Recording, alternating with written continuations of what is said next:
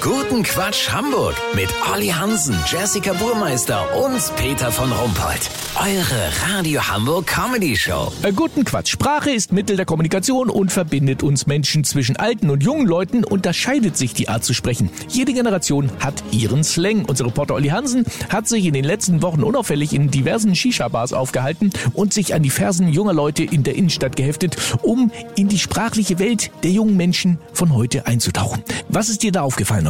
Peter, in den letzten Jahren ist bei jungen Männern neben der Anredeform Digger noch das Wort Bruder hinzugekommen. Allerdings fordern Genderbefürworter schon lange, das geschlechtsneutrale BruderInnen und DiggerInnen zu verwenden. Die türkische und arabische Community ist dafür aber nicht so offen. Was man seit einigen Jahren auch ziemlich häufig hört, ist das Wort Beste als Ausdruck totaler Begeisterung. Noch nicht ganz so lange auf dem sprachlichen Markt der jungen Leute ist die Redewendung Ich küsse deine Augen. Entweder als Dank oder als Zeichen der Zuneigung. Ich gebe als anschauliches Beispiel mal eine Situation aus einer Shisha-Bar wieder. Dort kam der Kellner an einen Tisch und ein Gast sagte zu dem Mann, Bruder, beste Shisha hier bei euch. der Kellner machte daraufhin eine Geste des Dankes und sagte, Danke, Bruder, ich küsse deine Augen.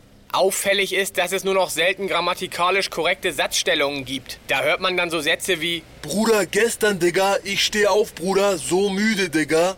Ebenfalls auffällig ist die Tatsache, dass immer mehr Deutsche, die offensichtlich keinen Migrationshintergrund haben, trotzdem arabische oder türkische Begriffe benutzen. Zudem werden auch immer mehr englische Wörter eingebaut. So hörte ich zum Beispiel von einem jungen Mann folgenden Satz. Nice, Bruder, das würde ich safe appreciaten. Lass so machen, Peter. Sollte ich mich durch diese Recherche dazu entschließen, Sprachkurse für ältere Menschen anzubieten, damit sie sich in der Spitaler Straße nicht vorkommen wie auf einem anderen Planeten, melde ich mich noch morgen. Habt ihr das exklusiv, Bruder? Ja, natürlich. Kurznachrichten mit Jessica Burmeister. Vogelgrippe, sie kann auf den Menschen übertragen werden. Symptome, Zweige mit nach Hause bringen und Lieder im Radio mitzwitschern. Sprache, zwei Linguistikprofessoren bergen wertvollen Wortschatz.